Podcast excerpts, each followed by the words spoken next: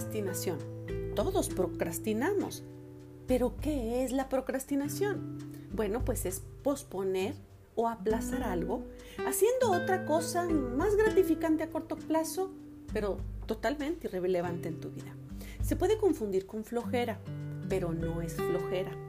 Procrastinar no es, no es un asunto de flojera o holgazanería o desgano, sino un manejo de las emociones. Procrastinar es evadir algo, es sacarle la vuelta. Yo soy Marcela Ramírez y me alegra estar de nuevo compartiendo contigo este podcast. Gracias a quienes me siguen a través de mi cuenta en Instagram, marcela.ramírez.oficial.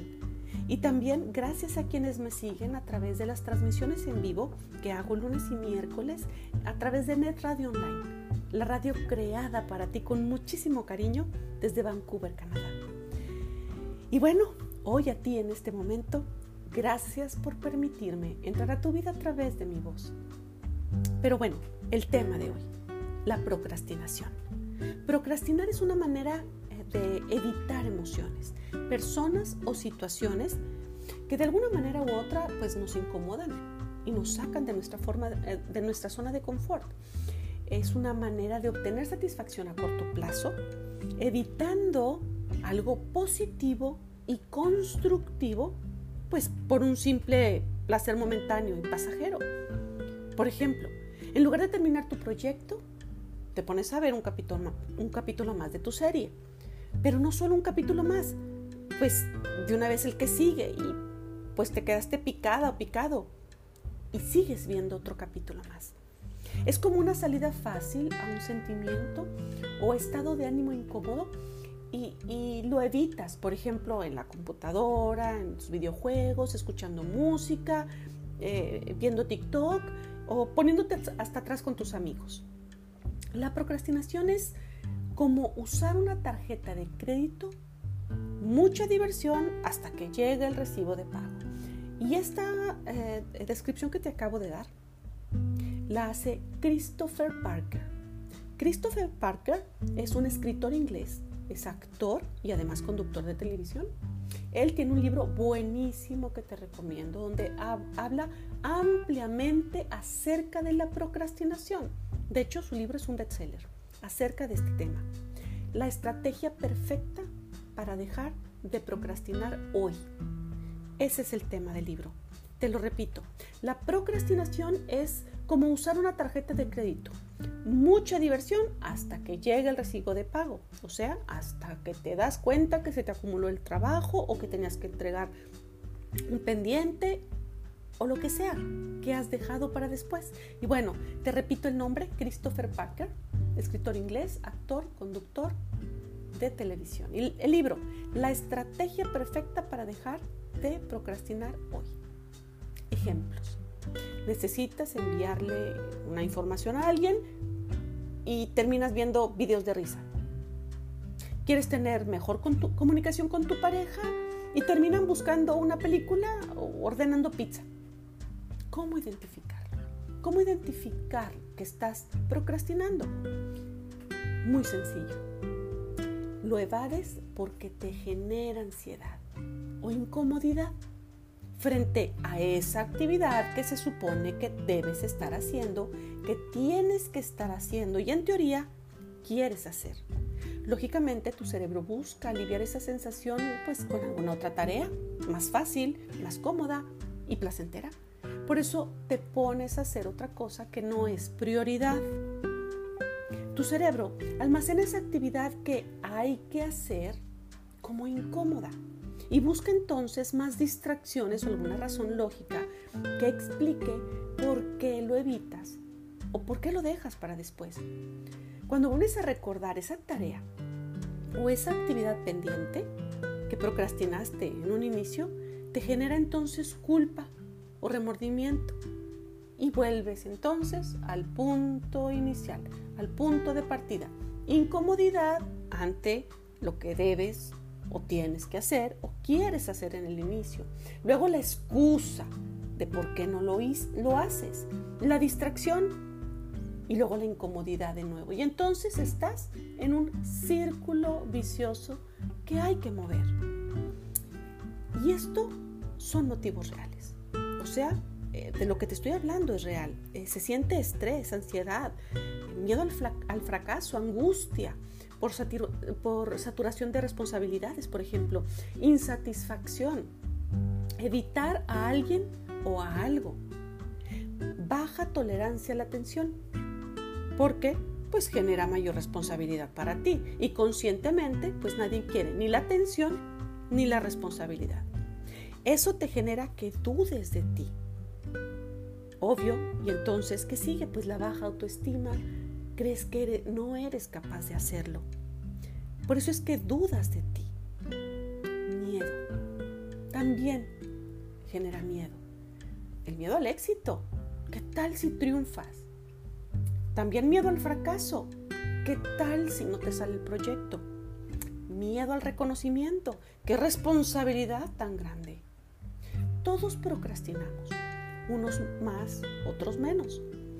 Unos menos conscientes y otros más conscientes, inconscientes completamente. Unos lo hacemos por cosas pequeñas o detalles de la vida cotidiana, pero otros duran años tratando de resolver una situación y la han aplazado por años, por años, años de infelicidad y vacío, porque no han tenido el valor de enfrentarse a esa situación, a esa conversación con su pareja, a esa conversación con, con sus padres, a esas conversaciones con sus hijos y han ido evadiendo esto a través de tanto tiempo que ahora entre ellos existe una montaña de palabras no dichas. El porcentaje de personas que admitieron procrastinar se ha cuadriplicado de 1978 a la fecha. Fíjate desde cuándo este es un comportamiento que se ha ido observando en la sociedad. ¿Cuántos años se ha llevado esta investigación? Se ha cuadruplicado. Actualmente el 20% de la población mundial tiene serios problemas en, sus vidas por procrastinar decisiones y acciones importantes en su vida. Ahora, ¿cómo dejar de procrastinar? Porque hasta cierto punto es parte de nuestra vida. El problema es que es tan frecuente y tan común por las satisfacciones a corto plazo que también son parte de nuestra vida que vamos evitando lo importante, por lo menos importante en nuestras vidas. ¿Cómo dejar de procrastinar? Siendo honesta, siendo honesto contigo mismo. Reconocer que lo estás haciendo, que estás procrastinando. Número dos, reconocer qué área de tu vida se está viendo afectada por estar procrastinando tanto. Sí, quizá Tú estás procrastinando en tus estudios más que en cualquier otra área y entonces son tus estudios los que se están viendo afectados. Quizá en el área de, tu pareja estás procrastinando, quizá en el área de la economía, no sé. Pero lo primero, como te digo, es reconocer que estás procrastinando. Creo que ese es el paso más difícil porque una vez que tú reconoces que estás procrastinando y dejando para después lo más importante, esas decisiones que tienes que tomar en tu vida, esas decisiones que se convierten en acciones y que se convierten en objetivos en tu vida, el segundo paso es darte cuenta qué área de tu vida se está viendo afectado. Número tres, crear el ambiente apropiado para dejar de procrastinar. O sea, olvidarte de la televisión, apagar tu celular, bloquearlo. No puedo decir alejarte de la computadora porque quizá tu, tu trabajo, tu proyecto, tu actividad o lo que sea se realice en la computadora. Pero si es algo que tienes que resolver con alguna persona, aléjate también de la computadora, de todas las cosas que te puedan distraer y tú sabes bien cuáles son. Cada uno de nosotros sabemos perfectamente las cosas que nos distraen de eso que hace tiempo debimos haber empezado a hacer. O que ya empezamos, pero no lo hemos continuado. Así es que crea el ambiente apropiado y aleja de ti todas las cosas que te pueden distraer. Número 4. Da el primer paso para romper el círculo. Repetir ese círculo hasta que sea hábito en ti. O sea, si ya sabes que el celular te distrae, apágalo, aléjalo de ti y rompes ese círculo vicioso en el que estás envuelta, en el que tú estás envuelto. Y número 5, enfócate en lo importante, no en la satisfacción momentánea que da eh, eh, esas pequeñas cosas que te distraen de lo importante. Enfócate en ese objetivo, enfócate en lo que quieres de ti, enfócate en la persona que quieres construir de ti misma, de ti mismo.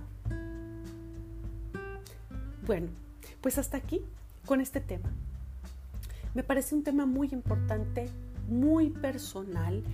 Esto es solamente un breve análisis y un desmenuzar este tema para que tú obviamente seas que, quien te, eh, te autoevalúes a ti misma, a ti mismo y puedas darte cuenta todo aquello que has dejado de un lado en tu vida por algo pasajero.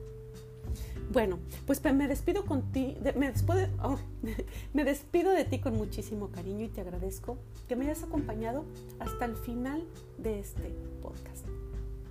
Que tengas un maravilloso día, tarde o noche, depende cuando me estés escuchando. Bye.